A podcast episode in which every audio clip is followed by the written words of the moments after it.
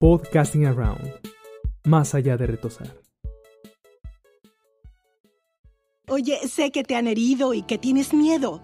Todos tenemos miedo, pero tienes que confiar en nosotros. Vas a estar bien.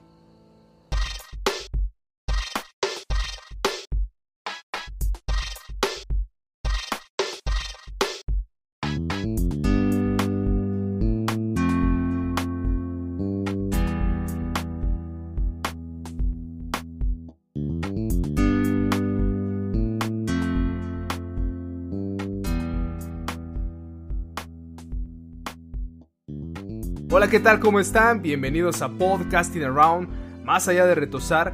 Y el día de hoy estaremos platicando del cuarto capítulo, segunda temporada de esta serie de nuestro caballo animado favorito de Netflix. Excelente. Y bueno, pues también quisiéramos ahí mandar saludos a toda la gente que está al pendiente eh, de las publicaciones. También por ahí ya saben que hay una pequeña dinámica en la cual se pueden ganar una de las cinco tarjetas de crédito para Netflix que estaremos regalando en la transmisión en vivo. ¿Qué será? El día 18 de diciembre, ¿cierto? Sí, sí, sí, excelente. Y pues el día de hoy tenemos un capítulo bastante, bastante interesante. Creo que este episodio nos habla mucho acerca de las relaciones de pareja.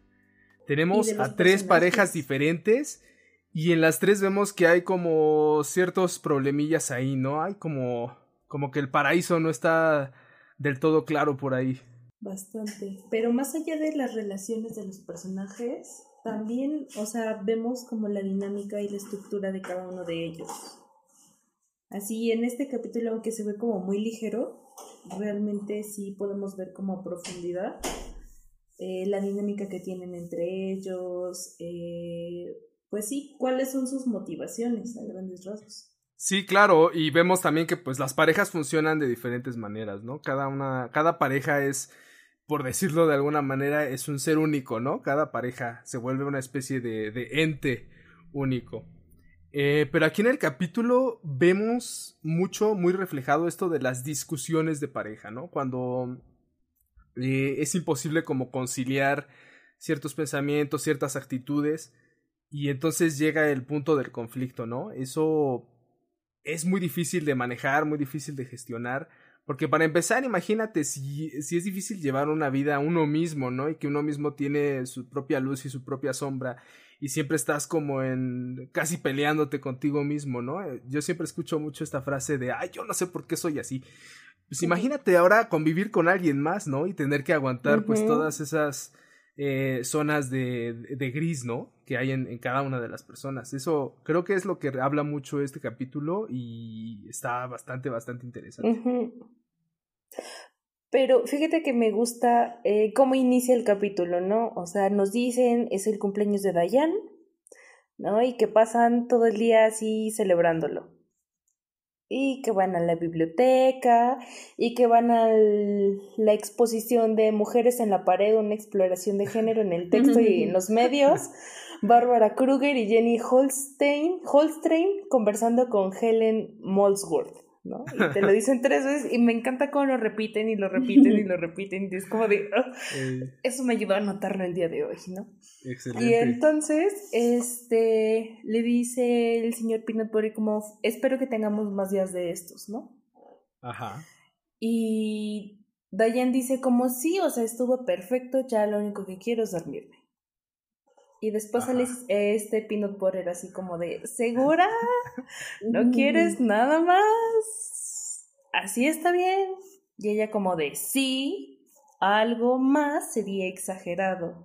¿Y qué es más exagerado que una fiesta sorpresa en la que invitan a todas las personas que conocen? Hasta Paul McCartney, ¿no? Hasta Paul McCartney. Hasta tenemos ahí un cameo maravilloso de Sir Paul Hacia el final. Excelente, sí, puntos extra ahí para este Boya Horseman, ¿no? Excelente ese, cameo animado de Polma y además en la situación en la que está, ¿no?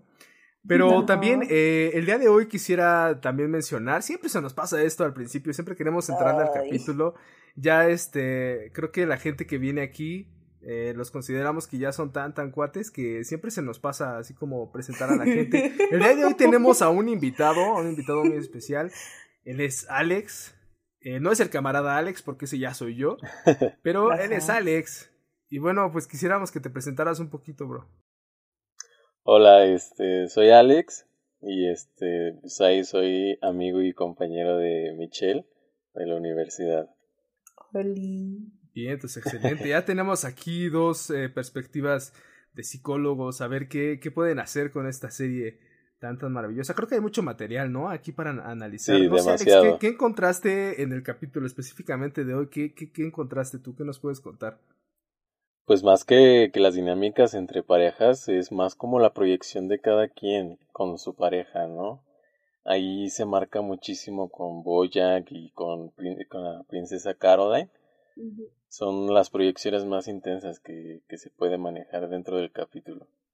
Oye, sí es cierto, oye, sí es cierto, y ya me gustaría hablar de esta como especie de simbiosis que a veces logran o logramos las parejas, ¿no? ¿No les ha pasado que llegan a entenderse tan tan bien con una pareja que llega un punto en el que son personas muy parecidas? Creo que tiene que ver con esto, ¿no? Con esta onda de la proyección y que te empiezas a proyectar en el otro y la otra persona se empieza a proyectar en ti y terminas como haciendo un solo ente, ¿no? Una sola persona. A mí me pasa mucho con mi pareja. De hecho, hace como un mes, mes y medio, estábamos por ahí este, en una sesión, haciendo una sesión con unos cuates. Y salió una persona, una chica que no conocíamos. Y ella así enseguida nos dijo, oigan, ¿ustedes dos son hermanos?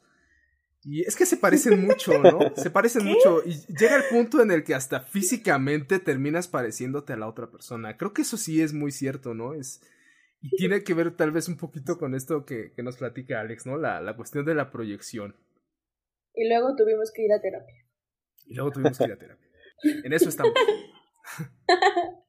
Bien ahí. Mucha suerte. Pues para empezar, en- dentro del capítulo, pues Dayan eh, expresa mucho, este, muchas inseguridades. Ella, ella, como bien sabemos, es una persona muy insegura. Entonces viene de una, una, ¿cómo decirlo? Como de un ori- origen muy, muy incierto a estar con una persona muy segura de sí mismo, ¿no? A, a una persona que todo le sale bien, que para él todo es bueno, y son, son personas que hasta te, te da como coraje de que sean tan cool, ¿no? Que sean, que sean tan buena onda. Nadie puede te da coraje. Ajá, nadie puede ser tan perfecto dentro de, de todo esto, ¿no? Sí, claro, por supuesto. Y me gusta que menciones al señor Peanut Butter porque lo, lo hemos dicho muchísimas veces, él es como la representación total de la eh, positividad tóxica, ¿no? Y, Ajá. y me gusta que digas eso, no es una persona o es un animal tan, tan seguro de sí mismo que eso creo que le hace muy, muy difícil empatizar con otras personas, porque para él la vida es increíble, es maravillosa, eh, para él no hay nada mal y siempre va a haber como el, eh, este, el lado de luz, ¿no? O el lado bueno a todas las cosas. Entonces creo que para él es muy, muy difícil llegar a empatizar eh, con los miedos, con las inseguridades, probablemente porque él no los tiene o porque son muy, muy diferentes a los que tendríamos el resto de las personas. Entonces se da mucho esta cuestión y en este capítulo llega como a su culminación. Ya sabíamos que el señor Peanut Butter es alguien, es una pareja que no escucha a Dayan. Nunca la escucha, no le interesa escuchar a nadie, ¿no? Y siempre por eso tenemos este chiste recurrente de estoy aquí para ti. Voy a escuchar lo que tienes que decir. Ah, pero Erika, ¿qué estabas haciendo? Y se va, ¿no? Erika, ¿Qué Entonces, haces con esos niños? Sí, claro. Entonces, eh, el señor Peanut Butter es un este, es una pareja, o es un amigo, incluso también, un compañero de negocios, que no sabe escuchar a los demás. Y en este capítulo llega a su culminación, ¿no? Porque llega el punto en el que él cree que está haciendo un detalle lindísimo, maravilloso por Dayan, y termina completamente en un chasco, ¿no? ¿Sí, Chel? Sí, es que es eso, como tiene un cierto desequilibrio el señor Peanut Butter, o más bien un equilibrio, porque no te escucha, no te pone atención y asume lo que tú quieres, pero siempre se esfuerza por dar detalles o dar regalos que sabe que te van a gustar o que piensa él que te van a gustar siempre con la mejor intención. Entonces, tenemos así como una persona muy ensimismada en su mundo y que toma o da por sentado que todo es como él piensa, pero que no está malintencionado, o sea, que, que quiere lo mejor para las personas que le importan. No sé, pero como que ahí se tropieza, ¿no? En esa parte de no escuchar, no empatizar, no poner atención por los intereses. y lo vemos ejemplificado, ¿no? Porque, o sea, sí fueron a la exposición, y lo voy a decir otra vez, ¿eh? Ojo.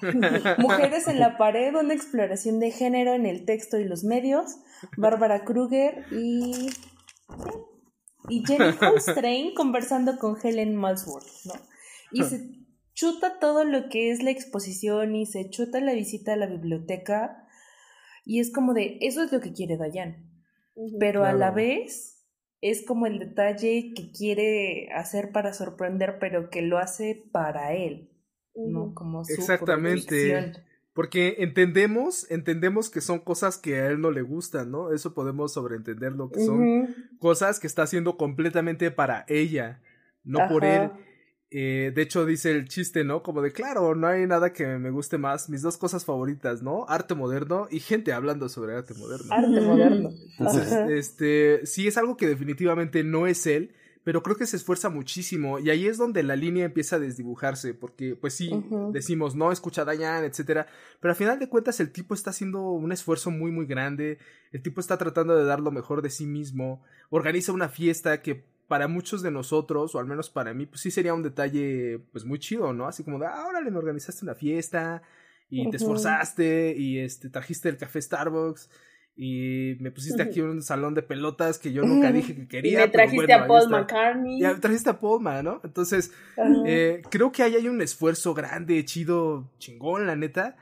Y a mí se me hace un poquito exagerada la reacción de, de Dayan, ¿sí, Pues sí, pero pues también recuerda que, que esta Dayan.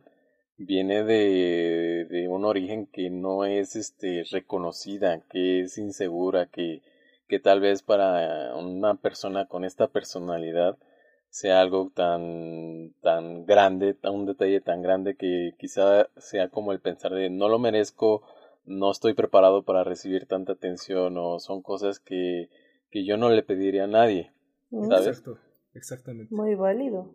Pero creo que también son, eh, creo que también son como regalos que da Mr. Peanut Butter, que son regalos que le gustarían a él y por eso los da. O sea, porque son, por ejemplo, la fiesta, le gustan las fiestas, es una persona muy extrovertida y creo que al final de cuentas es el, él terminó siendo la, el centro de atención, ¿no? En la fiesta. Después vemos cuando están discutiendo y por qué están discutiendo y pues sí, creo que es eso. Y por ejemplo, vemos con, en el cuarto de pelotas, ¿no? Que, que lo explicaremos en la cápsula en un segundo, pero. pero el cuarto de pelotas creo que es algo que Diane jamás pediría. Es una cosa que Diane jamás pediría y que es algo muy Mr. Peanut Butter. Sí, exactamente. Sí, porque es como muy infantil, ¿no? las pelotas que combinen con las playeras. Es un perro, es un perro.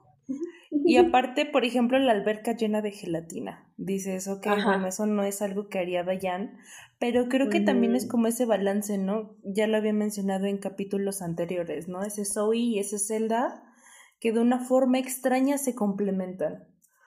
Y sí, o sea, vemos cómo discute Dayan con el señor Peanut Butter porque pues se preguntan si Tony Curtis murió, ¿no? ¿Saben si Tony Curtis sigue vivo? No, está muerto. Esa era la pregunta del, del podcast. Sigue vivo Tony Curtis, pero no, ya está muerto. No. Murió en 2010, me parece. 2010. Sí, ¿no? Sí.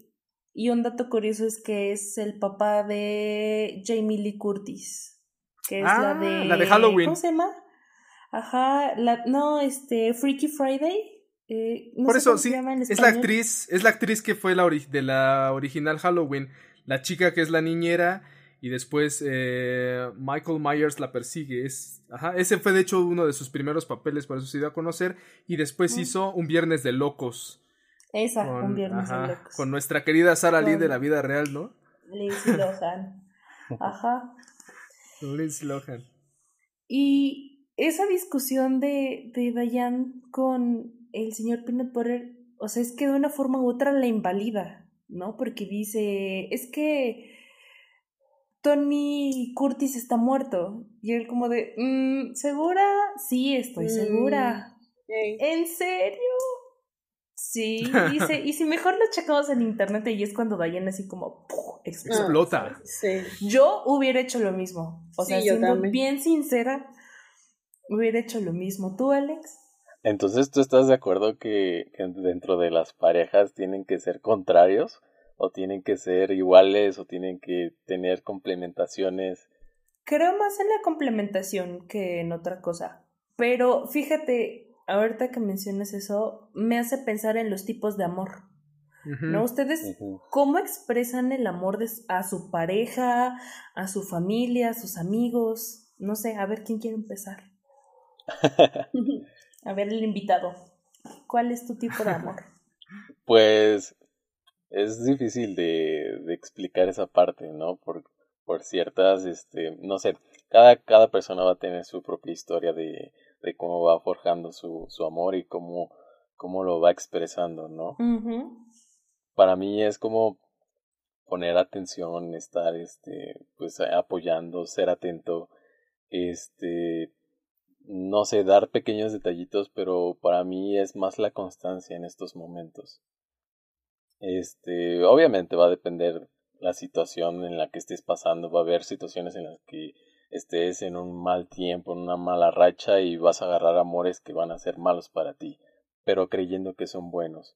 Entonces, va a depender también de tú cómo te proyectas ante la pareja, y es lo que yo decía al principio. La manera en cómo te vas a proyectar con alguien más va a ser cómo tú también vas a recibir cómo va a funcionar las cosas.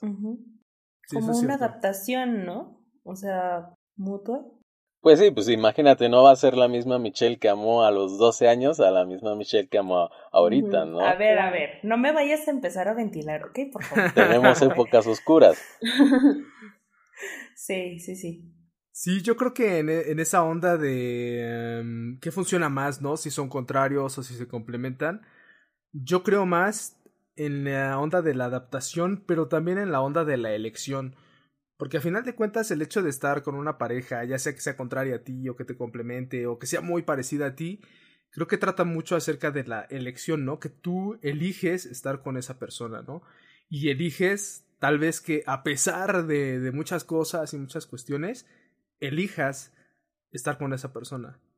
A mí me gusta mucho decir eso como de, pues, pues todas las personas cometemos errores, todas las personas somos diferentes, tenemos nuestros propios demonios, nuestros propios problemas, pero a final de cuentas lo que tienes tú que valorar es si vale la pena estar con esta persona, ¿no? Ya sea una pareja, ya sea un amigo, ya sea incluso un miembro de tu familia. Pero si vale tanto la pena, ¿qué es lo que pesa más, no? Como poner algo en una balanza y qué es lo que pesa más, los, los momentos chidos que hemos compartido y que podemos llegar a compartir juntos o las cosas malas que siempre, siempre van a existir, ¿no? Yo creo que, aunque sí, Alex tiene razón en lo que dice que al final de cuentas amor es ele- elegir, ¿no? Y seguir y elegir a la misma persona todos los días. Pero a lo que decía Michelle, creo que en algún punto cuando las dos personas empiezan a conocerse pueden ser como muy diferentes y después viene lo que dice Alex, que comparten tantas cosas que en algún punto se vuelven un ente aparte, o sea, la relación. Y las dos personas pueden ser muy diferentes todavía y hacer muchas cosas y tener diferentes gustos, pero en algún punto se unen y se cruzan y se hacen una. Eso es como me gusta, como tener la individualidad y tú y yo y somos aparte de nosotros. O sea, hay como tres, ¿no? De hecho, hay una expresión para eso en inglés, ¿no? Cuando dicen eh, you are an item, creo que se refieren a eso, ¿no? Como ustedes o, o- Ah, ok. Ujú. hablándolo en hablándolo en mexicano, tú y yo somos uno mismo, ¿no? Wow, wow. pues sí, efectivamente, ¿no? Pero hay algo que te atrae de esas Claro. personas, ¿no? O sea, para que te guste debe haber algo. Sí, y obvio, si estás en una relación y funciona de una forma u otra, pues es porque tú estás dando el esfuerzo, ¿no? Por ahí andaba el meme, ¿no? De una relación de 50-50. No sé si lo llegaron a ver. ¿No? Así como de... Entonces, pues sí, efectivamente una relación sí implica como un compromiso de ambas partes para irse viendo, no, o sea, Dayan llega un punto en el que te lo dice en la serie y ¿sabes qué? Es que, mm, pues sí quiero, pero no estoy dispuesta a tanto, ¿no? O en Claro. este caso el señor Peanut Butter, que se encuentra con que Dayan no, se siente con propósito, ¿no? Y dice, quiero irme a ver a este St. Clair y hacer popó en un bande y el señor Peanut Butter como que no quiere y la intenta persuadir de que no lo haga, pero a la mera hora dice como no entendía qué es lo que estaba pasando, ¿no? Si quieres ir adelante. Ahí está esa adaptación a fin de cuenta, ¿no? Son dos fuerzas que pueden tirar en puntos, hacia puntos distintos o hacia uno solo. Sí, definitivamente, definitivamente. pero después también estas peleas de pareja, yo creo que todos hemos estado presentes en alguna, ¿no? Que no, que no sea la nuestra, digo. Estás en una fiesta y de repente una parejita por ahí ya está medio rara, ¿no? Y ya empiezan a discutir. O incluso llegar al punto en el que estaban en este episodio, ¿no? Que es como el súper escándalo, ¿no? Así. No, no, no, horrible, horrible, horrible. Muy incómodo, momento demasiado incómodo. Comprendo completamente por qué todos los invitados empiezan a decir, este, pues ver si ya puso la marrana, ya me voy. Entonces, esto también creo que crea una especie de daño colateral, ¿no? Porque el hecho de ver a otras parejas que se están peleando y se están proyectando entre sí y y que sacan a relucir a final de cuentas eso, que las relaciones de pareja son muy complicadas, son algo bastante, bastante complicado. Entonces hay una especie de daño colateral ahí, ¿no? Y siempre te lleva a reflexionarlo con tu propia pareja, ¿no? De, ya sea que te vayas por el lado de, ay, mira esos dos, o sea, nosotros no somos así, ¿verdad? No, claro que no. A, también al punto de, creo que ella tenía razón, no, yo creo que él tenía la razón, ¿no? Entonces ahí también se crea una especie de conflicto y lo vemos con Bojack y con Wanda, ¿no? Que van en el carro y van ahí y se le dice, pues, este, que algo sobre que las parejas, que eso pasa en las parejas que se, que se, que se mudan, ¿no? Y que viven juntas. Y entonces, este, Wanda dice, entonces, porque tus amigos están peleando, eso significa que nosotros también tenemos que pelear. Ajá. Porque, ¿estás de acuerdo que fue así como un, te digo Juana para que escuches Chana? O sea, Ajá, sí, claro, completamente. Ajá. Continúa, perdón por la interrupción. No, no, no, no, solo iba a decir eso. Ah, ya. Pues sí, o sea, se bronquean, es como de, ah, solo por ellos. Tú y yo tenemos que pelar. Sí, claro. Pero se avienta una joya de chiste ahí después de eso. Para aliviar la tensión, me encanta. Una historia.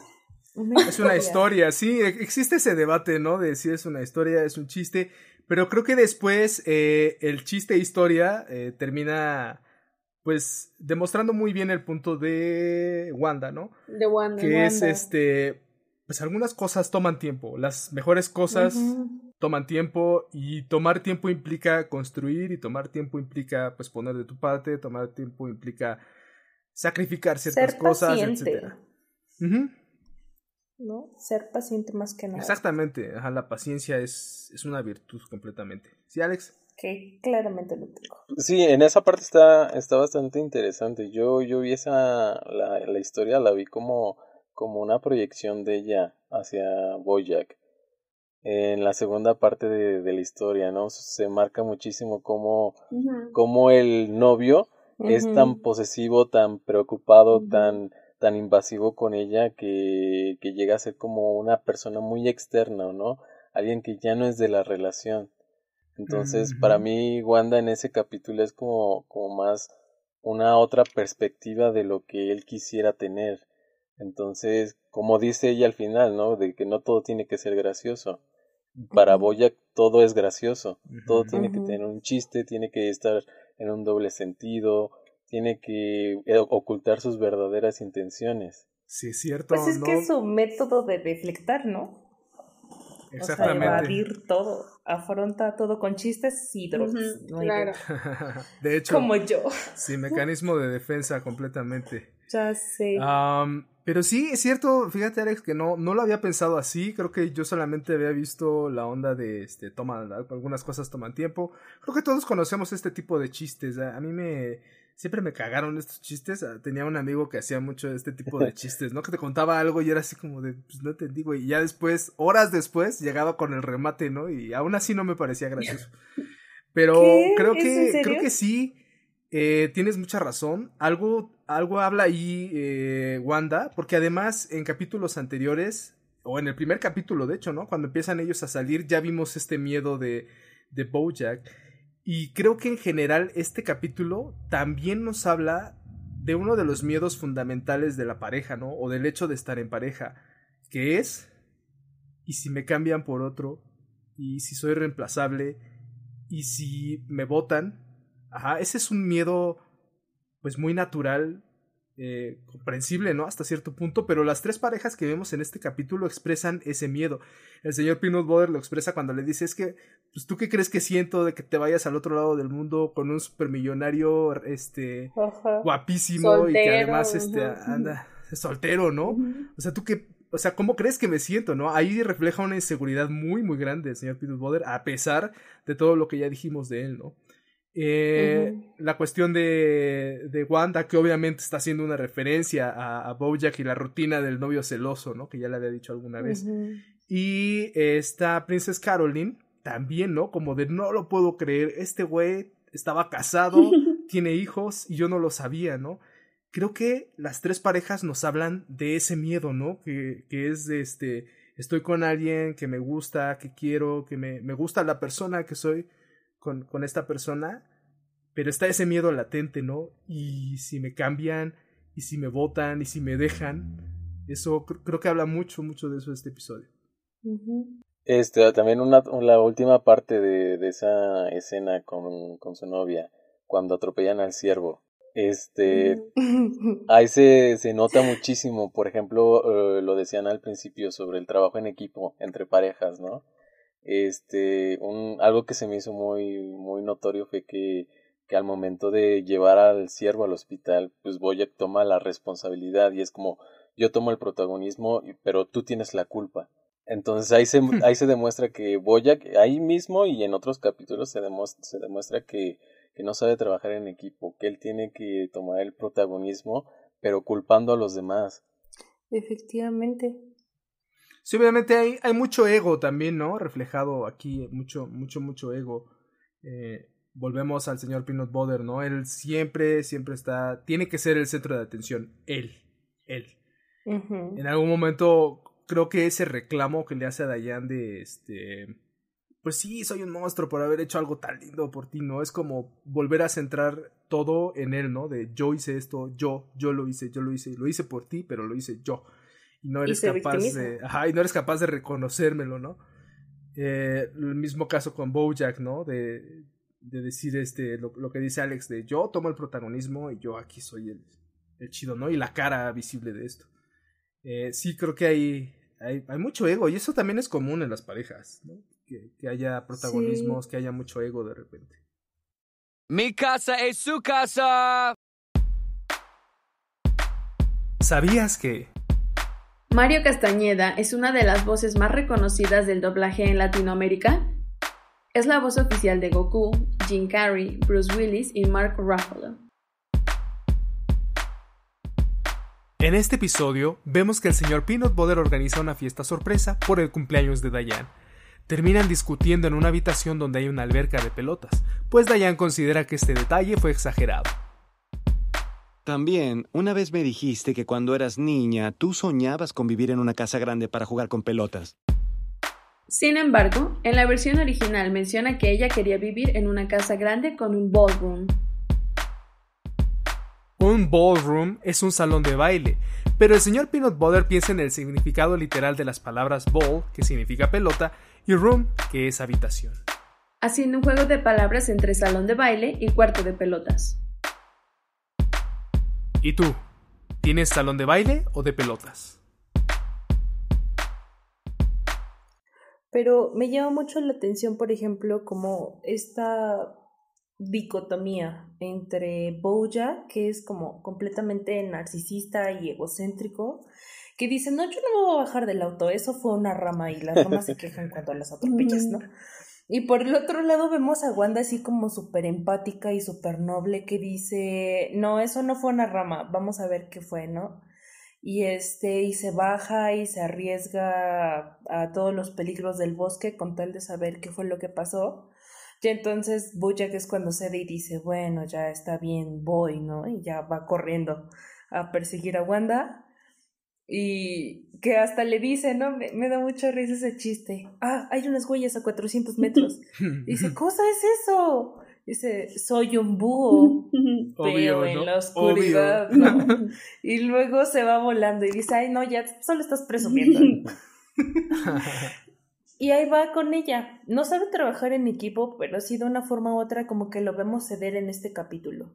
Se lleva el protagonismo, dice yo pago todo lo del hospital, toda la cuenta, pero a fin de cuentas salió de su zona de confort o de ese escenario en el que hubiera estado, porque Bojack si hubiera estado solo en el auto se sigue derecho. sí, obvio.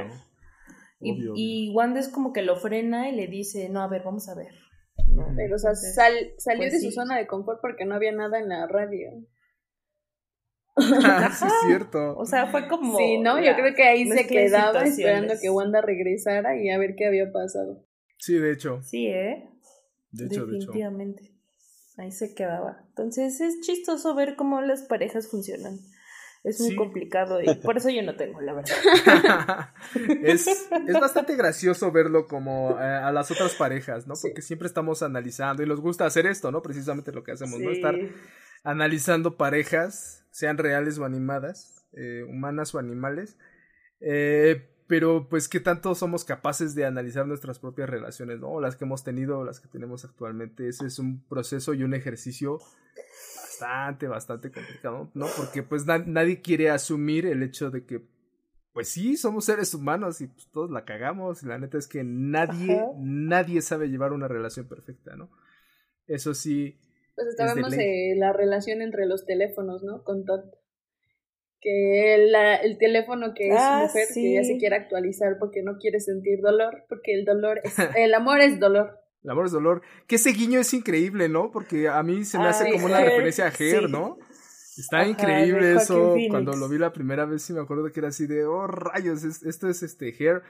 Y de hecho esa película hablaba mucho de lo que estamos hablando ahora. Hablaba mucho acerca de las relaciones de pareja, porque la historia va de Joaquin Phoenix eh, actorazo, por cierto.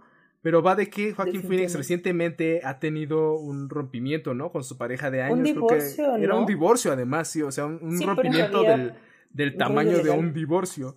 Y entonces eh, la película está ambientada en un futuro, creo yo, no muy lejano. Porque todo lo que muestran en la película se, se, antoja como algo que pudiera pasar, ¿no? Ya después de la pandemia, cualquier cosa puede pasar.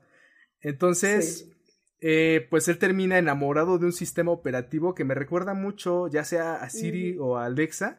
Y entonces el sistema operativo es tan complejo que llega al punto en el que es capaz, entre comillas, de sentir amor, ¿no? Y se ve en este capítulo, ¿no? Estos dos teléfonos que están así de, oye, y el momento graciosísimo, ¿no? De este, acércame, por favor, haz que nos besemos. y, de repente el teléfono es de, no, ya, actualízame. El amor es dolor, el amor es dolor. Ah, pero si justo volviendo a esto, me, me, da mucha risa porque justo ayer vi una noticia de un ruso que se casó con una muñeca. Sí, es cierto. Sí, sí, sí. ¿Con una muñeca? Una muñeca de, o sea, de, ay, no sé. De estas, de estas muñecas que son juguetes inflables. Pues sí, pero que ya son ah, de, materiales que simulan la piel y así. O sea, se casó. látex, algo así. Ajá, como algo así, pero. Y yo me metí porque me dio no sé qué y me metí a ver y dije, ¿qué es esto? Y me metí a su Instagram. Sí, yo ya tenía que ver qué estaba pasando aquí. Y me metí y hay fotos de la boda donde está la muñeca vestida de novia y están los amigos ahí brindando y bailando, la está cargando. Ay, no, no, es una cosa que me dio. O sea, fue una boda muy barata. Porque la novia no llevó invitados. no. Pero, ay, no, sí. Es muy curioso. Muy complicado. Pero sí. Claro, y a lo mejor poniéndonos en los términos, ¿no? Ya de la ciencia ficción, ¿cómo evolucionará el amor, ¿no? En, en un futuro. En el capítulo pasado estábamos hablando de cómo se vive eh, la muerte ah, en la era digital y creo que también podríamos empezar a hablar cómo se vive el amor en la era digital. Esto no es tan, tan nuevo. Eh, yo recuerdo que desde hace 10, 15 años, con el nacimiento, el surgimiento de, del correo electrónico, y de las redes sociales también de alguna manera, ¿no? Estos, eh, no sé si todavía existan estos eh, sitios online de citas, ¿no? Donde podías como conocer personas y ponerte a chatear, que básicamente es Facebook, Tinder o cualquier otra cosa. Pero, pero eh, en ese tiempo eran muy, muy comunes las historias, ¿no? De conoció a un ruso y se casó con él, ¿no? Y, y, lo conocía solamente como por correo, o sea, ni siquiera lo había visto, no sabía cómo era su voz, en ese tiempo no existían las videollamadas, nada, ¿no? Y, y lo Por conoció. Messenger también. Por Messenger. Y este le mandó dos, tres zumbidos y se casó con él, ¿no? No, de esos besos, ¿no? Con Ándale, corazón. ¿no? Esos, Sí. esos exactamente. Pum, papá. Sí, pero ahora que creo que va, sigue, sigue evolucionando y llegamos a, a como a, a casos como este, ¿no? De se casó con su muñeca inflable, ¿no? ¿Qué onda? También he visto que hay mucho ya, mucho desarrollo en esta cuestión de la realidad virtual. No sé si han leído sobre eso, que, que ya hay personas, o sea, se está desarrollando el hecho de poder tener relaciones sexuales con realidad virtual. Eso también está loquísimo. Sale incluso hasta en Black Mirror, me parece.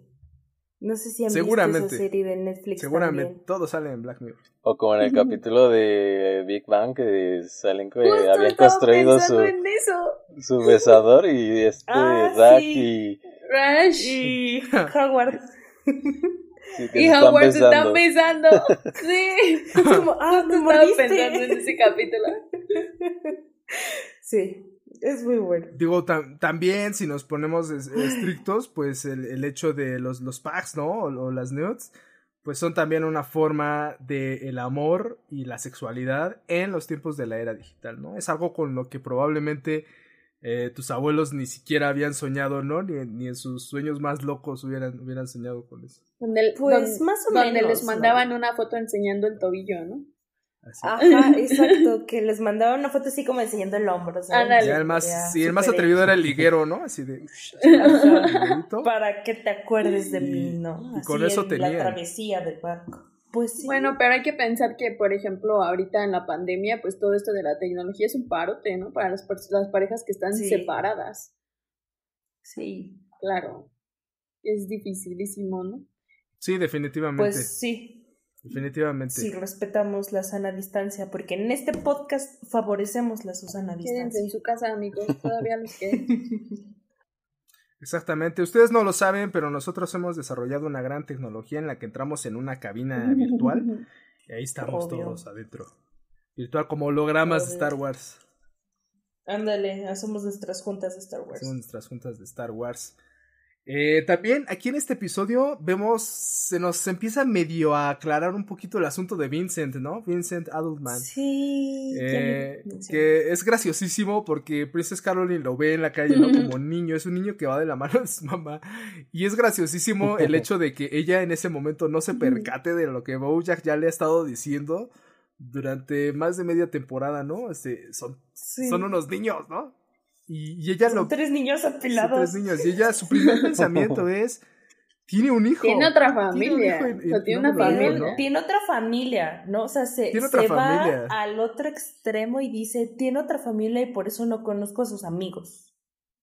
O sea, como bien Pero yo no sé cómo le hace para salirse tanto tiempo, para estar todo el día fuera de su casa y que no le Ya digan nada. sé.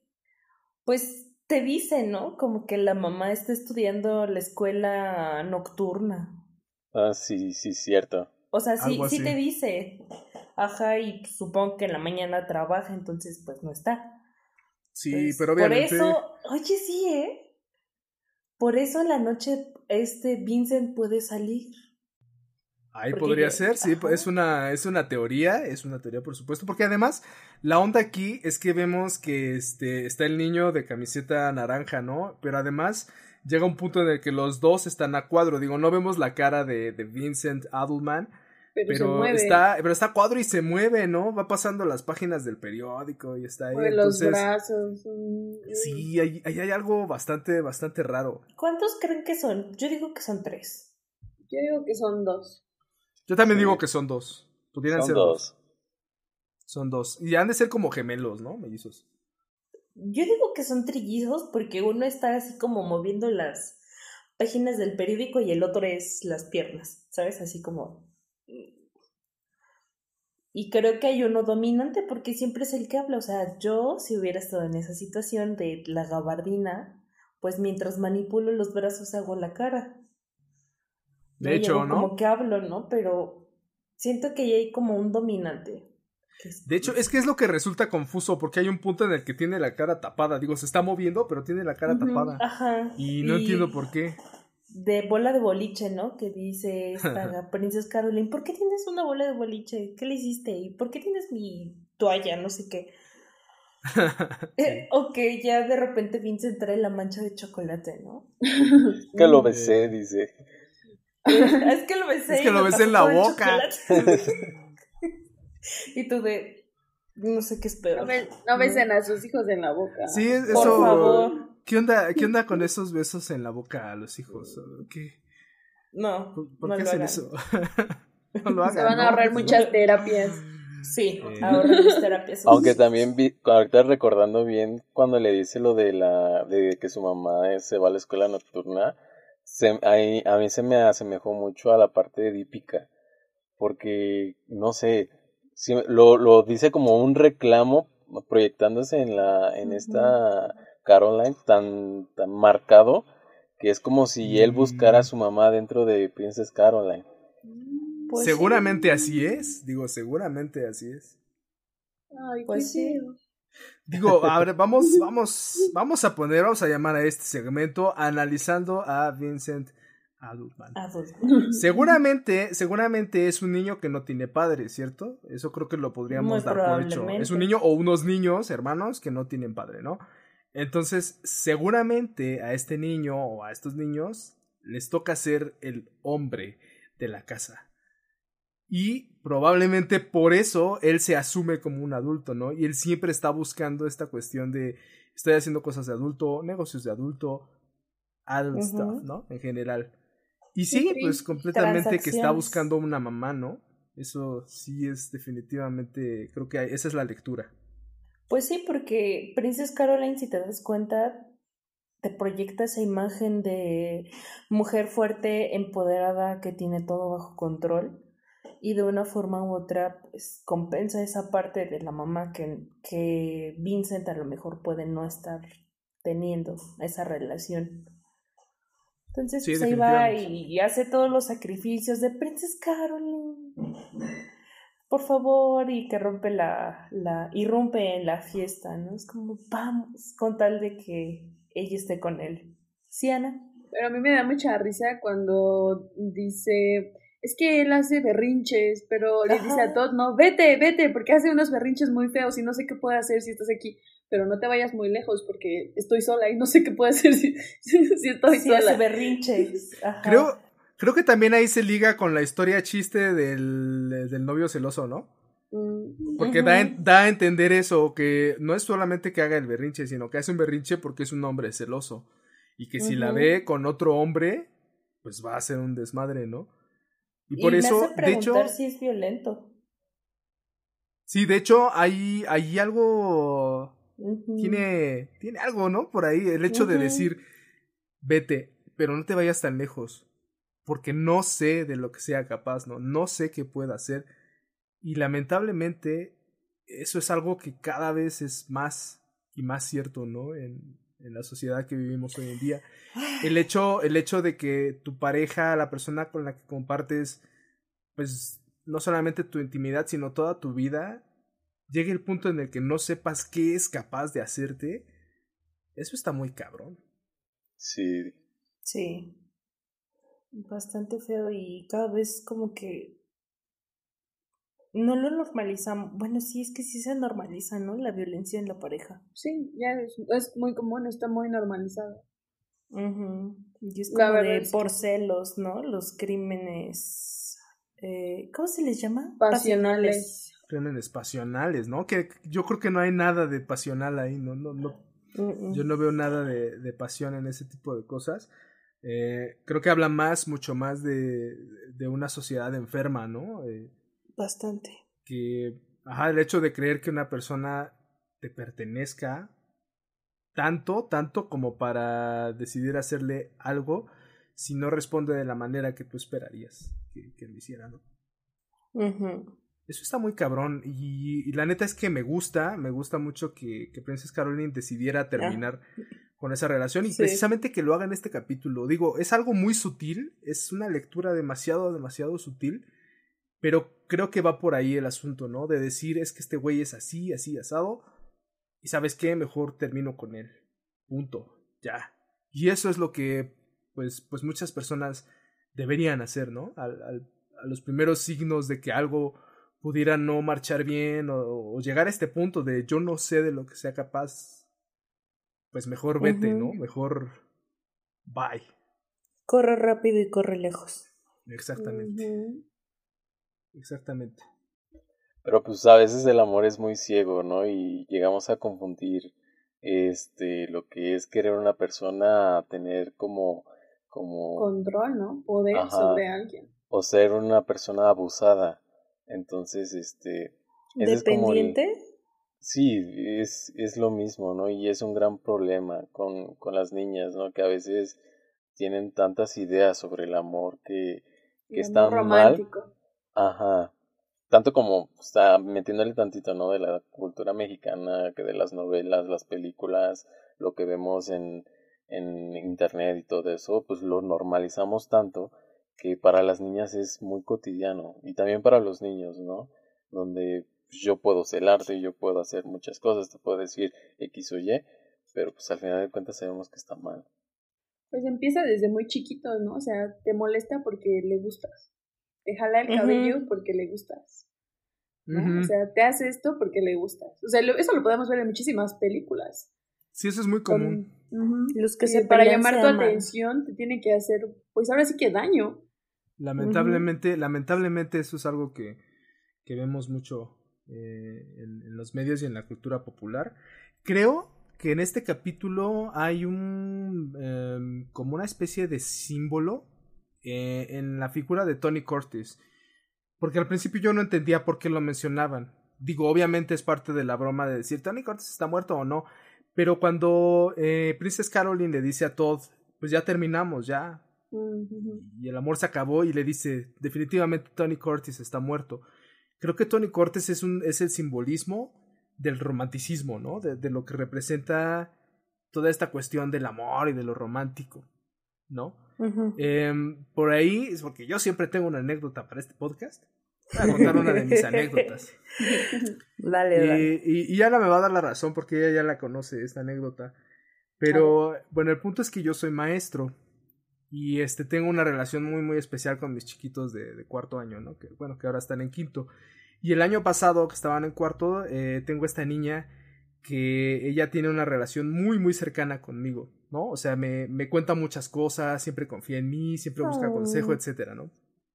Y un día me, me empezó a contar que le gustaba un chavito de quinto, ¿no? Que esta cuestión y todo. Y entonces empezaron a mandar cartitas, etcétera, todo este rollo, ¿no? Bien, bien bonito. Pero para empezar yo sí estaba así como de, estás en cuarto, o sea, ¿qué, qué haces mandándole cartitas a, a, este chavo, ¿no? Y ya directamente así de, este, quiero ser tu novia, etcétera, etcétera, ¿no? Y el punto es que se supone que se hicieron novios y después terminaron peleándose, ¿no? Pero ella, ella me contaba todo esto súper emocionada, o sea, no es como que tuviera el corazón roto, no. Ella llegaba y me contaba, maestro, me rompieron el corazón por primera vez, ¿no? Pero su sonrisa así, enorme, ¿no? Así, este, era como una forma de decirme, estoy viviendo esto, que me han enseñado toda la vida que lo tengo que vivir. Y ahí fue donde, pues sí me puso mucho a pensar en eso, ¿no? Como, cómo, cómo vivimos y cómo percibimos el romanticismo y las relaciones de pareja desde que somos niños. Cómo nos han enseñado que tiene que ser o debería de ser, ¿no? Que el niño, lo que decía Ana, que el niño te llama la atención, pues jalándote el pelo, hasta levantándote la falda, ¿no? Cosas que son, que son demasiado delicadas, ¿no? y que después la niña tuviera esta noción de pues tengo que mandarle una carta y luego nos hacemos novios y luego me tiene que romper el corazón y luego tengo que considerarlo un cretino por eso porque además luego hablaba súper mal del niño no y, y este y luego lo llevaron todavía más más lejos porque eh, ella me dijo que, que le iba a hacer algo, que le iba a poner una, que le iba a escribir una carta así súper despechada, ¿no? Así echándole todo el choro, así como de tú eres esto, esto, esto y esto, güey. Y yo le dije, yo me acuerdo muy bien que en ese momento le dije, le dije, mira, no hagas eso, no lo hagas, o sea, déjalo hasta ahí, ya, corta con eso, ¿no? O sea, ya, déjalo ahí. Si tú haces eso, no sabes cuál va a ser la consecuencia, no sabes cuál va a ser la reacción.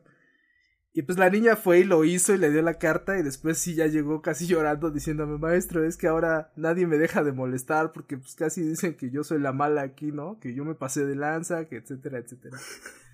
Es solo una anécdota de mi facultad. sí, no, y es que también es eso, o sea, lo curioso es cómo lo aprendemos desde una edad tan temprana y son modelos que vamos replicando hasta la adultez. Digo, suena gracioso, suena muy, muy gracioso, suena cagado. No, es que a de ellos ya decir- les pasó. Uno de ellos es el protagonista de la historia. Exacto, Estás pero, contando. pero bueno, definitivamente, de- pero es a lo que voy, o sea, es a lo que voy. Es cómo esto pasa en unos niños de cuarto de primaria de 9, 10 años y es un modelo que se replica y se replica y se replica hasta la etapa de la adultez, ¿no? O sea, eso está cabrón. Si lo pensamos bien, cómo vamos repitiendo ciertas fórmulas, ciertos patrones y no salimos de eso, se vuelven círculos viciosos, ¿no? De los que pues no salimos, pero porque para empezar es algo que está muy interiorizado, ¿no? Y es algo que la sociedad te enseña. Eh, esta onda de este... Eh, ¿qué- ¿Cuál es la niña que te gusta, no? Ah, Y tú, güey, estoy en ¿Tienes tercero, novia? ¿no? estoy en ¿Tienes tercero, ¿no? novia? O sea, ya desde que tienen 5 o 4 años, o yo he visto muchos videos de niñitos, bebés chiquitos dándose besos en la boca. O sea, Sí, yo, esa ¿qué, onda. está- ¿qué hacen? ¿Qué hacen? ¿Qué, ¿Por qué sus papás la dejan que hagan esto? No, y hay papás a los que les parece gracioso y, y eso está feo, eso está rudo. yuck. Sí, Mitch. Es que sí está tan estereotipado que llega un punto en el que se vuelve como parte, como un hito del desarrollo. Así como tienes que vivir por eso. Y ahorita que estaban mencionando como todo esto de las películas y de que los niños te el pelo y demás, o sea, de adultos, las películas francesas nos enseñan así como que tienes que pelear y que casi casi le vas a disparar a tu pareja, ¿no? Eso es algo que vi en Ratatouille y que siempre lo he tenido como muy marcado, que según está Remy ahí corriendo por el techo y de repente sale un disparo al lado de él y, y hasta se regresa y se asoma, ¿no? Y es la pareja ahí peleando. Sí, sí, cierto. Y luego de pelear se empiezan a besar así como bien apasionadamente. Y nos enseñan esa parte, ¿no? Como el sexo de reconciliación o toda esa parte pasional de la ira. Y que es súper nocivo, así de verdad no lo hagan. Si hacen eso, por favor, salgan de ahí. Sí, porque se crea como un símil, ¿no? Como pasión es igual a dolor, ¿no? O, o pasión más bien, o, más que dolor, más que dolor, pasión, pasión, hemos llegado a convertirlo en un símil de tienes que pasar por un chingo de dificultades y te tiene que doler y tienes que sufrir por esto y a eso mucho tiempo lo hemos considerado pasión dentro del contexto de la, de la pareja, ¿no? Vivió una relación muy pasional, ¿no? Y pues eso no tiene nada que ver, ¿no? No debería de ser casi un sinónimo, ¿no? De eso. Y llegar hasta el colmo, ¿no? O sea, y esto, llegar hasta el colmo de tildar un crimen de pasional. O sea, es, es, es llevar Ah. este símil, es llevar este símil de las relaciones son pasionales, las relaciones tienen dolor, sufrimiento, sacrificio, y llevar el símil hasta el colmo, hasta la consecuencia de decir, ah, es un crimen pasional. Eso es, es llegar al absurdo, ¿no? Es llegar al ridículo completamente. Pues por ahí está la, la historia del caníbal de la Guerrero, ¿no? Que, que era un asesino de este serial con las mujeres, con sus novias. Que él llevaba a sus novias a presentarlas con su mamá y si no les gustaba a su mamá las mataba. Esa no me la sabía. ¿Qué No manches. pasa? Sí, sí, sí, el caníbal de la guerrero. Está está súper cañón esa historia. Sí. Damn. No, no recuerdo, no sé si es la misma del, no sé si es como otro mote, otro nombre del poeta caníbal, porque también fue una historia de México, que era un Sí. tipo que era poeta, escribía poesía y así era como, como que las, este, las eh, engañaba, las enamoraba, ¿no? Las enamoraba con poesía y un montón de cosas y el tipo terminaba comiéndoselas. O sea, es, es llevar este, volvemos a lo mismo, ¿no? Llevar este concepto de la relación pasional al extremo, ¿no? Es y llegamos y llegamos a interiorizarlo tanto que lo confundimos y lo damos por hecho. O tal cual como la historia del perfume, así, de sencillo. Exactamente. Exactamente, esa también esa también es una historia que, que vale la pena analizar, ¿no? Cómo llega hasta las últimas consecuencias Jean-Baptiste Renouil por conseguir Renouil. este pues pues primero el aroma de estas chicas a las que él ama y después cómo él Ajá. termina con su vida también por conseguir el amor y el reconocimiento de otras personas. Ay. Es muy complicado esto de las relaciones y del amor. Bastante, bastante. Pero una cosa sí sabemos aquí en Podcasting Around y es que una relación de pareja no significa dolor, no significa este sufrimiento, no significa absolutamente nada de eso. Así es que si se encuentran en alguna de estas relaciones disfuncionales, tóxicas, como les llaman ahora, eh, con su pareja, pues... Igual de tóxicas que Chernobyl. Exactamente, ¿no? Así de igual tóxicas que Chernobyl, pues reevalúen, ¿no? Toda su estatus de pareja y pues cambien por algo mejor, ¿no? Siempre, siempre hay algo mejor. Siempre hay algo mejor. Siempre. el cambio siempre es bueno. Y bueno, para que no nos vayamos tan tristes de aquí, de este podcast tan, tan reflexivos, pues vámonos con nuestros momentos favoritos. ¿Cuáles fueron sus momentos favoritos de este episodio? Primero el invitado. El invitado, por supuesto. Ah, este. Lo que yo pienso el mío. Me gusta la parte final que tiene Dayan con, con el señor, este... ¿Cómo, se llama? Peanut Butter. Peanut Butter. Ajá, con él. Sí, que, que ella se da cuenta de que no está siendo feliz, de que su relación con él no, no está haciendo todo lo que ella podría desear y este y que necesita hacer ese viaje, ¿no? Que necesita ver la vida desde otra perspectiva, alejarse de todo eso para poder pues cambiar. Exactamente, y es completamente válido, ¿no? Decirle a tu pareja no soy feliz. Es, es un momento duro, por supuesto, pero es completamente válido. Me gusta mucho lo que hace Dayan al final, que, que concluye en eso, no soy feliz, y por eso voy a hacer este viaje. Bien, entonces, buen, buen, buen momento, buen, buen momento. Tuchel, ¿cuál es tu momento favorito? El mío es uno más alegre. Sí, necesitamos uno de esos. Sí. Por ejemplo, cuando va Bojack y Wanda al hospital, todos los chistes visuales que se ven en la sala de espera. Ah, Primero vemos sí. el pez con el anzuelo, mm. no sé cómo que se lo quiten.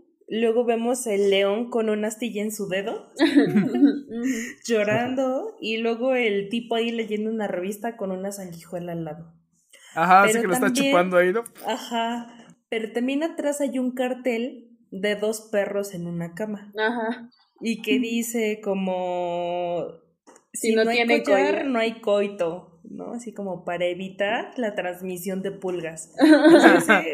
Ese está increíble, buenísimo, buen momento, excelente. Sí, sí, sí. Sí, es el mejor. Y los chistes de Wanda, esos también me gustan mucho. ¿Quién sigue? ¿Ana? ¿Alex? Um, creo que el mío, me gustó mucho este capítulo, creo que mm, está bien, te hace reflexionar. Yo estoy aquí, yo, mi máquina, ¿no? Mi cabeza. Pero eh, creo, me, me da mucha risa cuando atropellan a el, ¿qué es? ¿Un ciervo? ¿Un venado? Es un venado. Atropellan al venado y, no sé, y dice Bojack, eh, no, dice, bueno, está herido. Y dice, no, que no sabes que cuando atropellas a alguien y se va al bosque, se va a, pues es obviamente a morir, ¿no? Sí. Eso me da mucha risa. Y este, la otra es cuando eh, Mr. Peanut Butter está explicándole a Diane todo lo que hace, ¿no? En, cuando la está esperando. Y me da mucha risa todo eso. No es que me siento aquí y me estoy aquí esperando. A veces hago como que rasco un agujero, pero cuando llegas me pongo muy feliz y no sé qué. Es totalmente perro, ¿no? Es totalmente sí, perro. Claro, completamente. Excelente. Sí, me encanta cómo ese chiste lo amarran muy bien con la situación que está viviendo el señor Peanut Butter. Porque creo que lo podemos comprender. Ajá, sabemos que es algo que si estuvieras en su situación harías lo mismo, pero causa gracia porque es el perro. Está bien, bien chido ese momento, bien, bien chido. Eh, mi momento favorito es este cuando ya están en el, en el bosque después de atropellar al ciervo. Y entonces van al bosque, ya lo encuentran ahí en el claro y me encanta lo que le dice Wanda al siervo porque creo que eso resume muy bien pues todo lo que pasa después, ¿no? Del análisis que hacemos de este episodio, ¿no? Ya sabemos que pues a veces las relaciones no funcionan, sabemos que a veces las relaciones pueden llegar a lastimarte, que no es lo ideal, pero pasa, por supuesto que pasa, y pasa mucho más de lo que quisiéramos. Pero entonces ella le dice algo que es muy cierto, ¿no? Le dice, no te preocupes, este, estás herido, pero vas a estar bien. No tengas miedo, ¿no? Y eso es algo que todos deberíamos tener en cuenta, ¿no? Sí, es cierto, todos estamos heridos, todos eh, sufrimos de alguna herida, pero eso no significa que no podamos estar bien, no, significa que, que, no vaya a llegar alguien o algo, o un momento en tu vida en el que puedas sentirte seguro, ¿no? Y ya no tener miedo. Entonces, pues creo que esa es una gran, gran reflexión de este episodio. Sí, ¿eh? Ahora sí hubo mucho material de un capítulo muy tranquilo. Así es, bastante, bastante.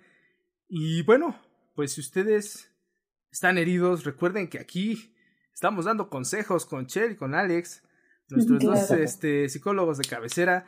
Así que espérenos en la siguiente emisión de Podcasting Around más allá de retosar y recuerden que el 18 de diciembre para el quinto episodio que es el próximo estaremos totalmente en vivo desde nuestra página de Facebook.